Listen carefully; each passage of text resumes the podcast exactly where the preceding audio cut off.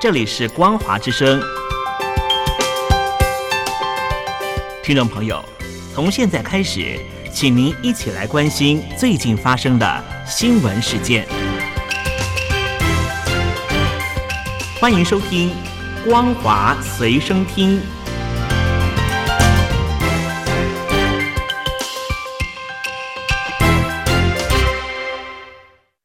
欢迎收听今天的《光华随身听》，我是兰玲。首先带您关心国际间的重大消息。之前日本排放核废水消息一出，中国出现排日潮。为了降低各界疑虑，国际原子能总署 （IAEA） 发出了调查团，自二十四号到二十七号启动对东京电力福岛第一核电厂含川废水排海的验证作业，考察第一核电厂，并向东电、日本政府相关人士了解情况，确认排放过程是否符合国际安全标准。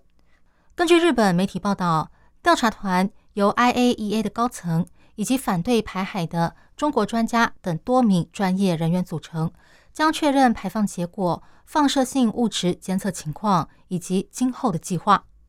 IAEA 在今年七月公布了含川废水排海的综合报告，认为如果按照计划进行，可以忽略对人类与环境的辐射影响。而这一次将确认实际情况。年底再会诊新的报告。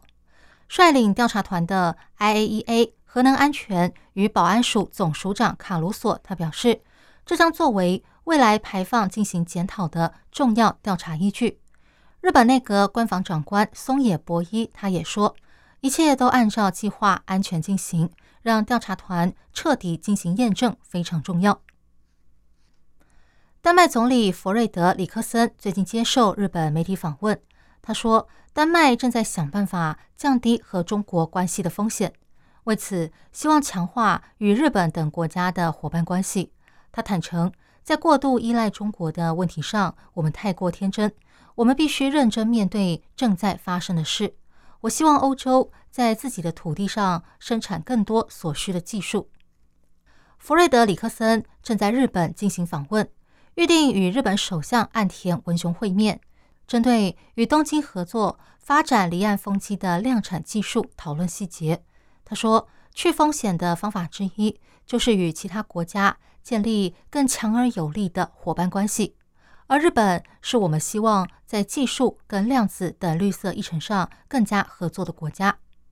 丹麦拥有一些领先全球的企业，包含航运公司马士基、风机制造商维斯塔斯。因为担心技术泄露给中国，丹麦采取了暂停接受中国公派留学生等多项措施。接下来带您关心中国境内的重大消息。《华尔街日报》的首席经济评论员叶伟平他说：“中国爆发金融危机已经不是难以想象的事情。以往投资者认为中国政府会在背后支持金融体系，房企大到不能倒。”但是，当政策转变，金融系统的风险增加，便会走向危机。国际货币基金 （INF） 的最新报告指出，中国面临的经济问题有多大？预测中国未来四年的经济成长平均下调至百分之四，和十年前的百分之十完全不能比。赤字也将从今年占国内生产毛额的百分之七点一。增加到二零二八年的百分之七点八。之所以会这样评估，问题来自于地方政府的负债太高。如果把地方债务纳入中央的债务，到二零二七年，总负债将达到 GDP 的百分之一百四十九，比意大利的百分之一百四十一还要高。中国的巨额债务在很多方面都是教科书中典型的道德风险案例，例如。发展商以及地方政府大量借钱，因为他们认为一旦出问题，中央政府会出手帮忙；而当他们发现政府不买单的时候，就会引发金融危机。当过去投资人认为大到不能倒的产业出事，其他像小型银行、房贷以及地方政府也会变得不再可信。这就是走向金融危机的潜在之路。皮尔森国际经济研究所的中国专家马永哲他说：“中国债务太大，而经济成长太慢，政府不能再像二十年前一样将不良贷款一扫而空。而人才外流、减少公布经济数据以及讨论中国经济的空间缩小，也可能使北京当局无法全面了解经济情况到底有多糟。中东的半岛电视台最近报道，当中国正在为未来与台湾和美国开战做准备之际，共军内部却有不少人认为这种对抗其实没有必要。一些军人的亲友透露，解放军部分成员。跟中国政治领袖的考量不一样。一位福建的受访者说：“他有许多亲戚在军中，他们跟中国很多人一样，并不敌视台湾或是西方国家，反而对西方世界保持正面的观感。他的亲戚有几位美国朋友，但他很爱国，他不希望美中之间爆发战争。既然如此，最好的方法就是维持关系。”另外一位来自湖北的受访者也说。他有一位好朋友在军中工作，这位朋友也不认为西方国家是中国的威胁，觉得去年美国众议院议长佩洛西访台后，中国切断与美国的大部分军事交流是错的。他认为中国军方如果能从海外汲取经验，会运作的更好，发展的更快。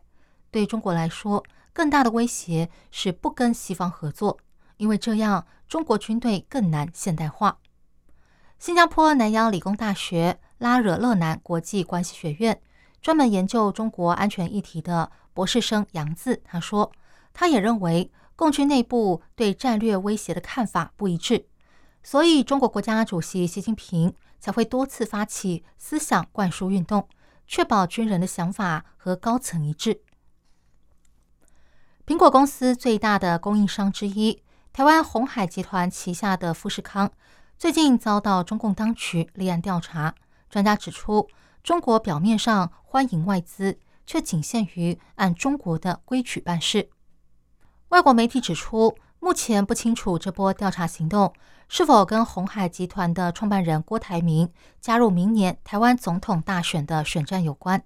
但是，分析人士都认为，这项举动将使在中国的外国企业惶惶不安。开源资本的投资长西佛斯他指出，中国持续打压外国企业，让投资界深感不安。中国的经济正迫切需要重新跟投资者接触，但这些政策反而加深了外界对投资中国的怀疑。中国表面上欢迎外资，却仅限于按照中国的规则走。如今经济环境又面临结构性放缓，投资人正在重新考虑。是否要跟中国接触？外国媒体也认为，中国领导阶层口口声声欢迎更多外国企业投资，以提振中国逐渐放缓的经济，可是却多次传出打压外国企业的情况。江苏省十四个部门决定实施重点群体创业推进行动，鼓励全省如大专院校、科研院所等事业单位的编制内人员。在保留体制内身份三年下离职创业，还说这可以降低编内人员离岗创业的机会成本，让他们可以放心大胆的带着科研成果投身商海。但外界质疑这是为了减少人事开支的官方说法。这个消息在社群平台上引发了热烈讨论。有网民说，江苏是全国经济大省，却带头鼓励在编人员下海创业。不禁让人想起一九九零年代的下岗以及下海潮，看上去是没钱了，其他省的状况也可想而知。也有人认为，同样是下岗以及下海，当时中国经济处于上升期，下海遍地是机会。但现在呢，下海还有机会吗？还有人说，这似乎是变相让人下岗，等离职以后，一切就变了。三年内若创业失败，还回不回得来呢？定心丸别成了药丸，也就是药完蛋的谐音。有人则感叹：大家削尖了脑袋往编制内挤，好不容易挤进去了，却被鼓励去创业，这叫人情何以堪呢？以上新闻由兰陵为您编辑播报，感谢您收听今天的光华随身听，我们下次见。